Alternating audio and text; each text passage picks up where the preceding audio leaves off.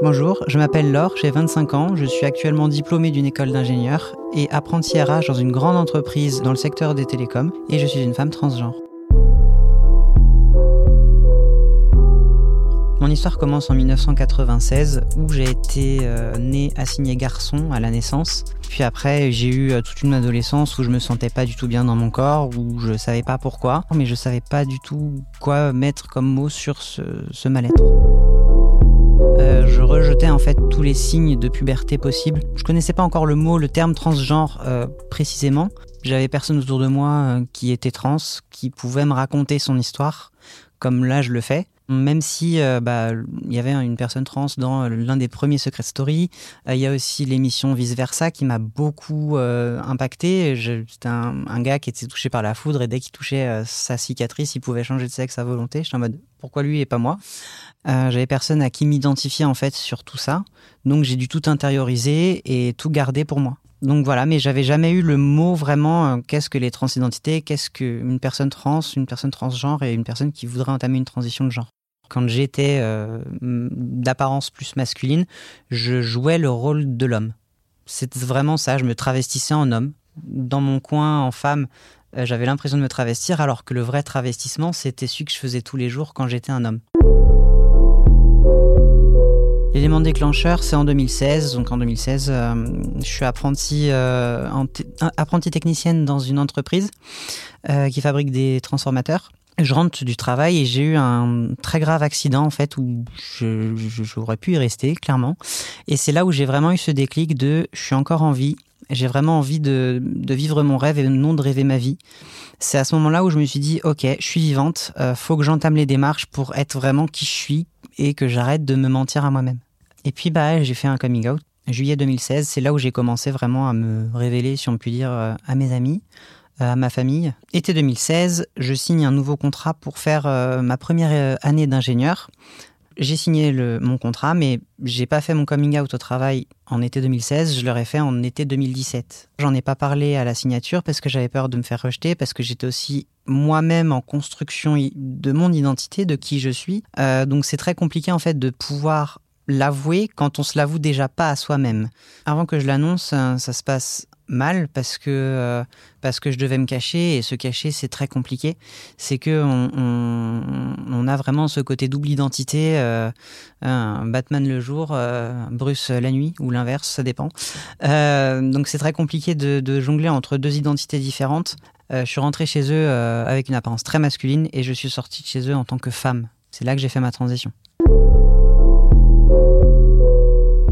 J'ai réussi à avoir euh, mon rendez-vous avec euh, mon psychiatre euh, en février 2017. Et c'est là où justement on voyait que mes, résultats scolaires n'étaient plus là.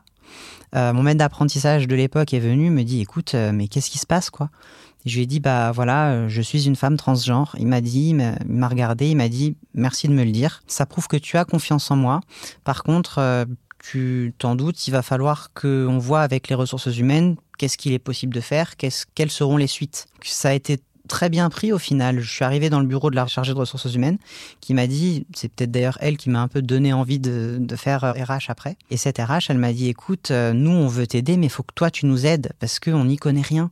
Et c'est vrai que 2017, c'est encore tabou, euh, on en parle très peu. Et, la RH, super, elle m'a demandé, elle, a été à l'écoute sans juger.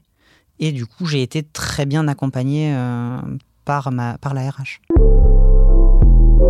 Un peu la, force, la force des trois, la triforce, si on peut dire. Euh, la force, c'est-à-dire familiale, le soutien des amis et le soutien professionnel, pédagogique, euh, ça c'est la troisième. Si on arrive à avoir les trois, on est beaucoup, on a plus confiance en soi et donc on va aller le dire beaucoup plus naturellement. Là où à l'époque j'avais qu'une des trois, c'est-à-dire que j'avais que mes amis. Euh, savoir que la RH m'a dit nous on veut t'accompagner, on veut t'aider, ça m'a donné cette deuxième force qui m'a permis aussi peut-être de surmonter la troisième qui était encore compliquée vis-à-vis de mon père. Le fait d'avoir été bien comprise, bien entendue par mon maître d'apprentissage et la RH, euh, donc ça m'a donné vraiment la force de me libérer euh, d'un poids Au niveau de mes études, euh, donc j'étais à Polytech Sorbonne. Euh, les résultats scolaires n'étaient pas présents pour la première année d'ingénieur. Euh, la chargée d'entreprise et la chargée de la formation m'ont convoqué dans leur bureau pour me demander qu'est-ce qui se passe. Et là, je leur ai expliqué un petit peu toute l'histoire, tout ce qui se passait, tout ce qui s'est passé et tout ce qui se passera aussi. Donc elles ont compris que justement j'avais bah, j'avais besoin de pas mal de rendez-vous, que j'avais euh, du coup euh, tous ces, tous ces rendez-vous qui ont fait que oui, mes résultats scolaires étaient pas super bons, moyens, mais pas assez bons pour continuer dans l'ingénierie. Et elles m'ont autorisé le redoublement et euh, j'ai pu continuer mes études et redoubler ma, ma première année d'ingénieur, ce qui m'a permis aujourd'hui d'avoir le diplôme.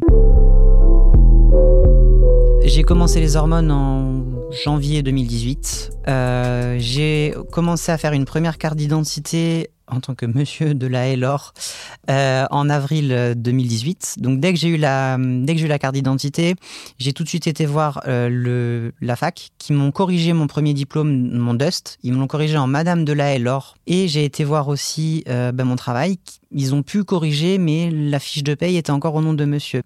Avec les autres collègues, on travaillait en, équipe, on était trois dans un bureau. Et euh, bah, je leur en ai un peu parlé, mais pas beaucoup. Et c'est qu'une fois où j'ai eu ma carte d'identité changée, où euh, le, le DRH a fait une réunion avec absolument tous les salariés pour dire c'est l'or, point. Et c'est là où justement après mes collègues ils sont venus, ils ont dit bah, merci de nous le dire. Euh, j'étais très contente et puis je me suis, j'ai été très compatissante euh, suite à ça parce que je me suis dit, je sais qu'ils vont faire des erreurs. J'ai essayé en fait de mettre à la place de l'autre parce que c'est quand même quelque chose de compliqué. C'est, euh, on a, on a un collègue qui s'est tout le temps présenté comme il devant vous et puis là du jour au lendemain on lui dit ah ben non c'est elle. Ah ben oui mais petite en adaptation en fait. Moi je suis en transition mais eux aussi sont en transition en fait. Les collègues doivent transitionner sur du il à elle et parfois c'est compliqué donc il faut être compatissant et, très compréhensif, je pense, euh, sur, euh, sur ces sujets-là. Et bah, au, niveau, euh, au niveau professionnel, ma transition s'est plutôt bien passée. J'étais bien accepté par tout le monde. Au niveau scolaire, je me rappellerai toujours d'une fois où j'ai été en cours, bah, du coup, avec des, des, bottines, des bottines un petit peu à talons.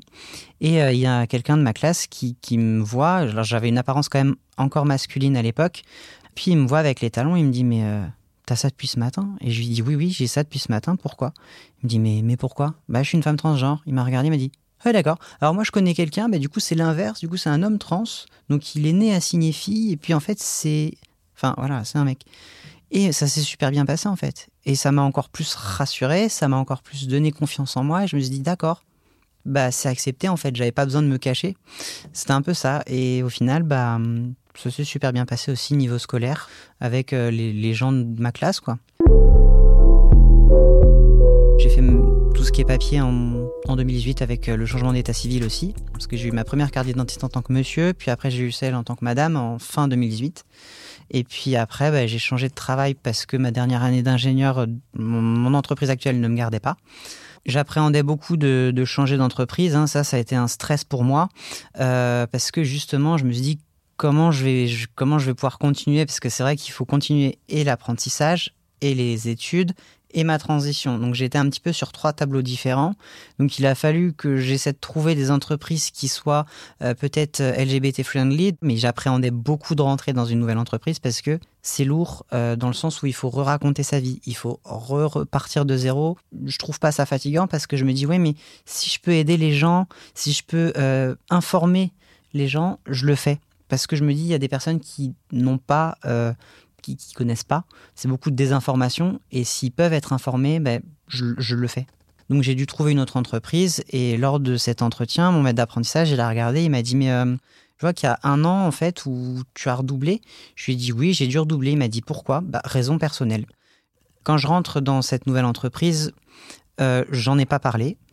Ça regardait personne en fait. Personne ne savait que j'étais une femme trans jusqu'à, euh, parce que je suis rentré, donc c'était fin 2019, jusqu'à euh, février, j'ai vraiment attendu deux, trois bons mois avant de pouvoir euh, m'ouvrir un peu plus aux autres et dire oui, ben, je suis une femme trans.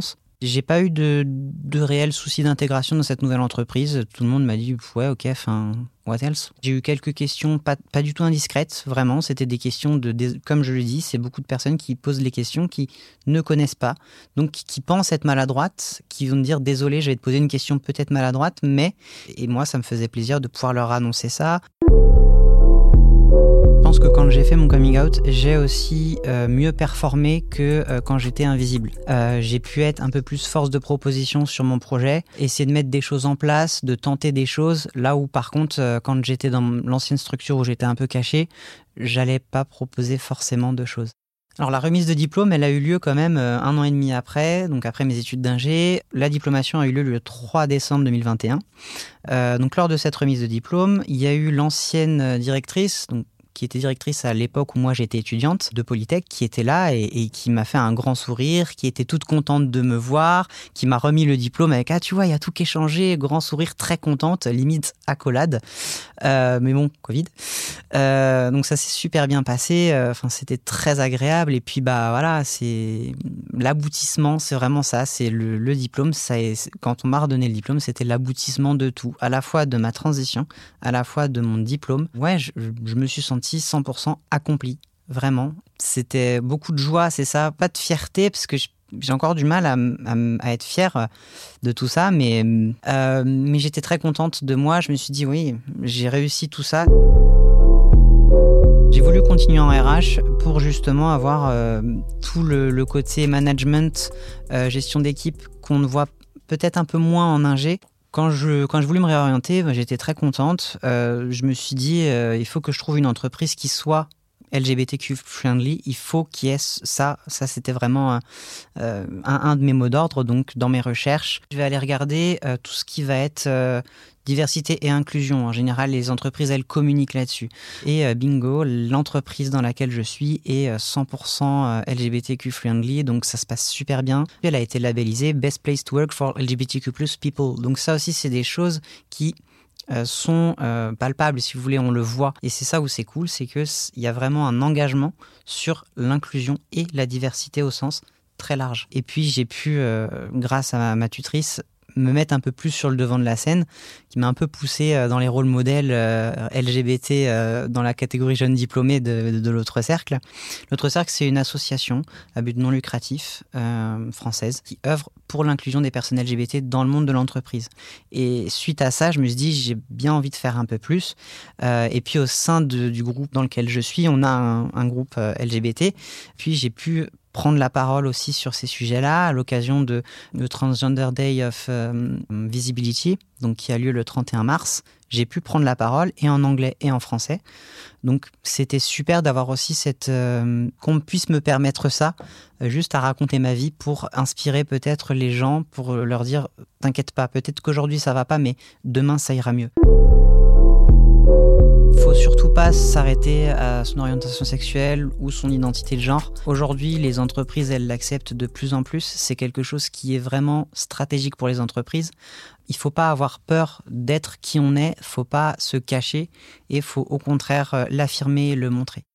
Pour intégrer une personne euh, en transition, ou même une personne non binaire, euh, une personne en transidentité euh, au sens large, hein, je parle vraiment de des transidentités au sens large, faut d'abord faire preuve de bienveillance, essayer d'être à l'écoute de l'autre et essayer de mettre en place les choses qui peuvent être mises en place sans forcément attendre l'administration. Comme je disais, c'est-à-dire changer le prénom sur les, stations d'accueil, essayer au maximum de ne pas mégenrer la personne, ça c'est très compliqué. C'est ça, faire preuve de bienveillance. Je pense que c'est l'un des meilleurs conseils qui puisse être pour le manager qui demain a une personne en transition dans son équipe, c'est faire preuve de bienveillance. On a besoin des alliés, parce que sinon on ne peut pas avancer. C'est quelque chose qui évolue même dans la société actuelle, hein. on, en parle de plus en plus, les langues se délient de, de plus en plus, je trouve. C'est rassurant, motivant et inspirant. Dans, mon parcours, euh, il y a beaucoup de personnes qui, qui, ont beaucoup compté. Je pense notamment à euh, cette fameuse RH euh, dans mon entreprise qui m'a beaucoup aidé. Mon maître d'apprentissage aussi qui a été très compréhensif euh, sur la question. Bien sûr, les élèves de ma promotion, ok, il n'y a pas de sujet, quoi. Ça, c'est quelque chose, waouh.